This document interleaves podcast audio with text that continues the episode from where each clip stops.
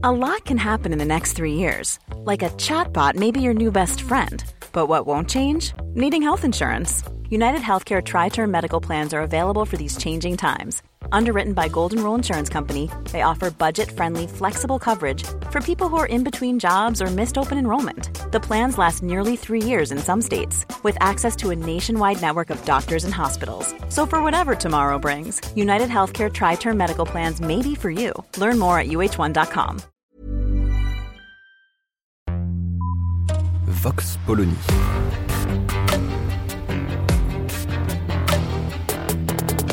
L'actualité vue par la directrice du magazine Marianne, Natacha Polony.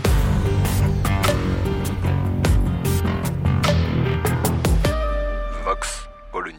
Il s'appelait Dominique Bernard, il était professeur de lettres et ce qu'on sait de lui, c'est qu'il était passionné par l'œuvre de Julien Gracq, c'est-à-dire par ce qu'il y a de plus beau, de plus subtil et de plus intelligent dans la littérature.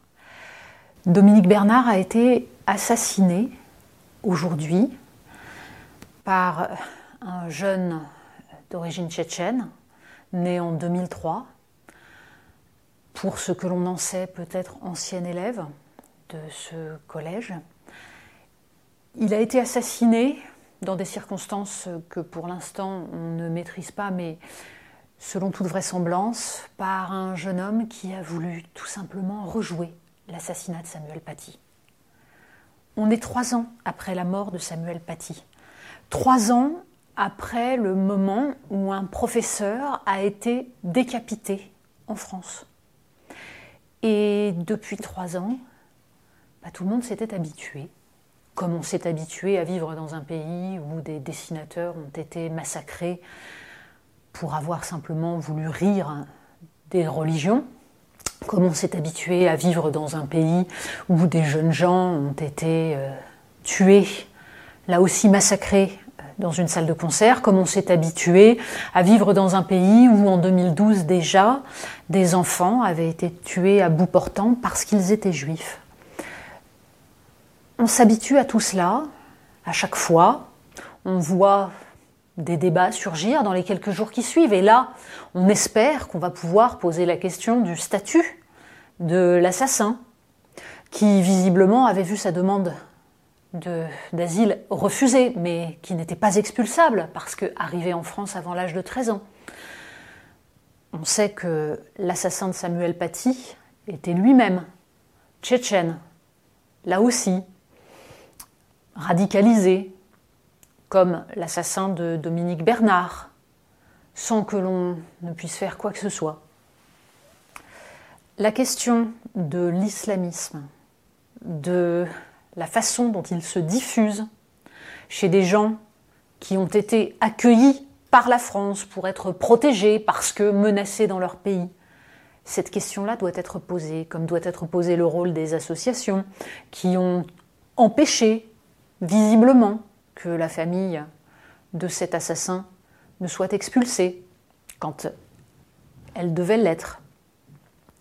Mais plus largement, c'est la question de la diffusion de l'idéologie que portent ces gens qui doit être posée.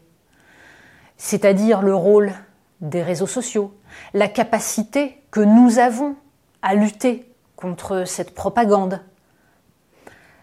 la capacité que peuvent avoir les professeurs, seuls, abandonnés en première ligne, face à cela. Dans une société où on en est encore à se poser la question de savoir comment nommer les choses. Certes, maintenant on prononce le mot islamisme. Ce n'était pas le cas. Après Mohamed Merah, même après les frères Kouachi. Certes, on peut espérer qu'il faudra un tout petit peu de temps cette fois-ci pour voir surgir euh, les pas d'amalgame, alors que c'est en général la première chose qui surgit avant même la condamnation de, des actes terroristes. Globalement, il y a un combat culturel à mener. Un combat contre l'idéologie islamisme. L'idéologie islamiste qui s'attaque d'ailleurs en premier lieu aux citoyens français de confession musulmane en essayant de les capter, en essayant de les enrôler de force. C'est tous les citoyens français de quelque confession que ce soit qui doivent aujourd'hui se faire entendre, qui doivent aujourd'hui considérer que nous sommes en guerre contre une idéologie mortifère. Mais c'est une guerre culturelle qui nécessite d'avoir les armes, qui nécessite de ne pas continuer à fermer les yeux, qui nécessite de se poser la question de l'obscurantisme et de sa diffusion. Au moment de l'assassinat de Samuel Paty, nous écrivions dans Marianne que les mêmes qui étaient incapables de nommer cette idéologie avaient pendant des années œuvré à faire en sorte que l'école ne puisse pas transmettre des savoirs, c'est-à-dire justement les armes pour lutter contre l'obscurantisme. Aujourd'hui, un professeur passionné de Julien Gracq a été assassiné par un, bigot persuadé que on gagne des points de paradis en massacrant d'autres êtres humains. C'est contre tout cela que la philosophie des Lumières, l'humanisme ont voulu lutter. Nous sommes censés être les héritiers de cette philosophie qui entend lutter contre la bigoterie, contre l'obscurantisme religieux. Nous avons oublié cet héritage, et c'est un héritage pourtant qui doit être transmis à tous les enfants qui arrivent sur le sol français, à tous ceux qui ont vocation à vivre en France. C'est ça la principale arme, et c'est cela le minimum que nous devons à tous ceux qui sont morts jusqu'à présent, et pour lesquels on se contente de déplorer, de dire plus jamais ça, avant de se féliciter de la résilience de notre société. Vox Polony. Retrouvez tous les podcasts de Marianne sur les plateformes de streaming. Et puis les analyses, articles et entretiens de la rédaction sur marianne.net. Et surtout, n'hésitez pas à noter cet épisode et à nous laisser vos commentaires.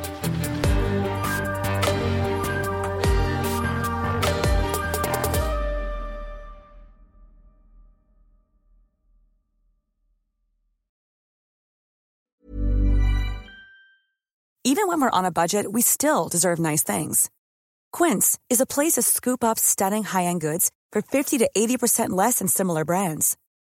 They have buttery soft cashmere sweaters starting at $50, luxurious Italian leather bags, and so much more. Plus, Quince only works with factories that use safe, ethical, and responsible manufacturing. Get the high-end goods you'll love without the high price tag with Quince. Go to quince.com/style for free shipping and 365-day returns.